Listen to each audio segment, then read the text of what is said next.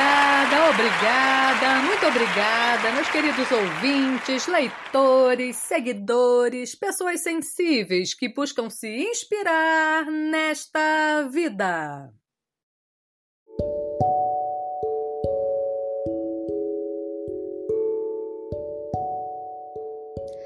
Então, pessoas sensíveis, eu não sei quanto a vocês, mas eu estou triste pelo falecimento da rainha da Inglaterra, Elizabeth II. Aliás, rainha de todo o Reino Unido. E não, nunca imaginei que fosse me sentir assim. A verdade é que eu não compreendia a monarquia, nem passava pela minha cabeça o tamanho do simbolismo que ela carregava.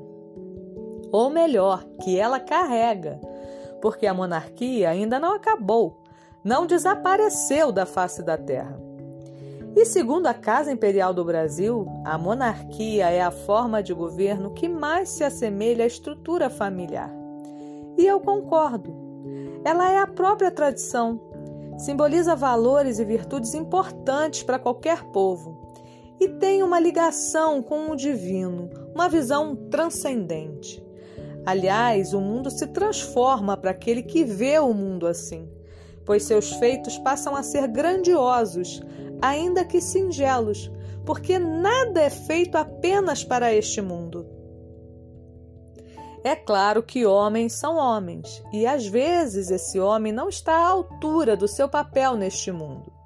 Mas ainda que correndo este risco, hoje olho com mais carinho para esta forma de governo. Sinceramente, torço para que o Reino Unido nunca deixe de ser uma monarquia. E por isso eu desejo vida longa ao rei. É, isso mesmo. E me pergunto como estaria o Brasil hoje se ainda tivéssemos o nosso imperador? Acabamos de celebrar os 200 anos da nossa independência. E não foi fácil. Nossos antepassados tiveram de lutar. Mas é como dizem: a coragem é a mãe de todas as virtudes. Ainda não somos uma monarquia, mas quem sabe? Tenho esperança de que esta forma de governo renasça no nosso Brasil. Enquanto isso, desejo que as lideranças do nosso país tenham coragem para fazer o que é certo, garantir a liberdade e que eles amem a nossa pátria sem medo.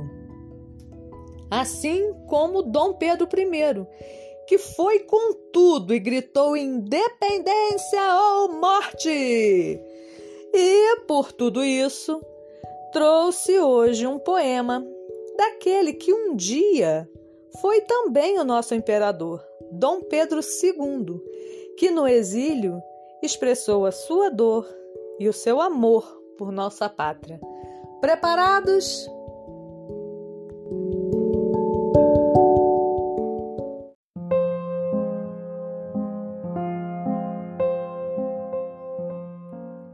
Terra do Brasil. Espavorida, agita-se a criança, de noturnos fantasmas com receio mas se abrigo lhe dá materno seio, fecha os doridos olhos e descansa. Perdida é para mim toda a esperança de volver ao Brasil.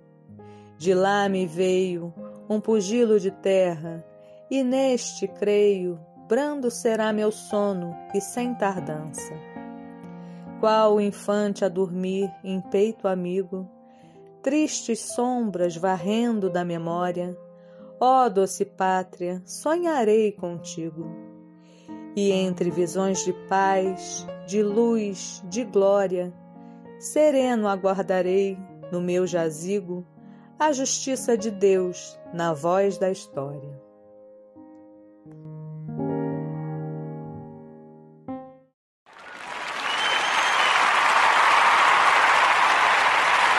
Obrigada, obrigada, muito obrigada. Bom, por hoje é só. Eu espero que tenham gostado. E nos falamos em breve no próximo podcast do Lu Artístico.